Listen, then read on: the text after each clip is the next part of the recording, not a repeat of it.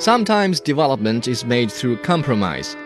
About four years ago, director Ning Hao's black comedy No Man's Land was denied release in Chinese cinemas due to its allegedly exaggerated and unrealistic depiction of the dark side of human nature.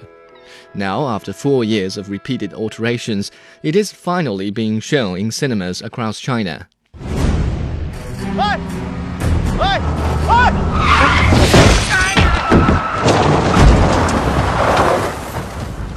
It's difficult to tell whether the release is a victory for the film industry or is watchdog. On the one hand, the movie Watchdog rejected the film based on ideals which are deeply rooted in Chinese culture. Confucianism doesn't advocate discussing extraordinary things, feats of strength, disorder, or spiritual beings. Likewise, traditional minded Chinese people also tend to shy away from films that center on sheer malevolence or unpunished crimes. So pictures like Lock, Stock and Two Smoking Barrels, which jest about crime and violence, are rarities in the Chinese movie industry.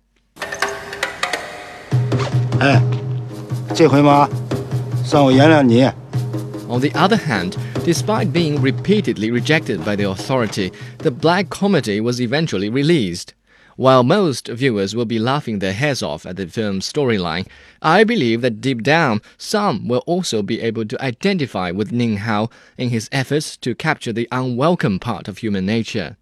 Considering the serious thoughts No Man's Land may evoke, the fact that it has been released signifies a kind of development in China's movie industry. 哎呦，你哼的，你那个锤子咋了？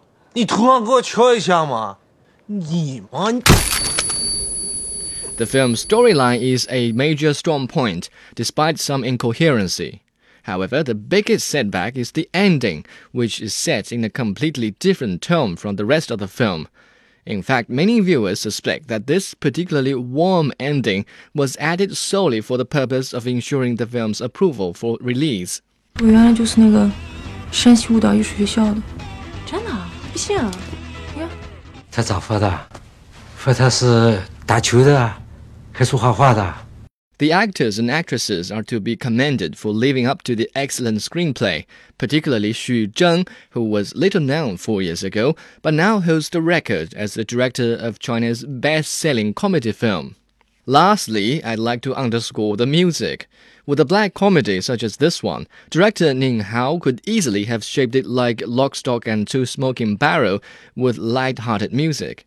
Yet his decision was to create tension and challenge the viewer's nerves.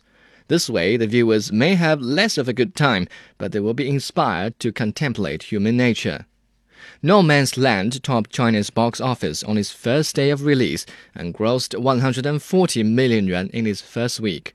On a scale from 1 to 10, it gets an 8.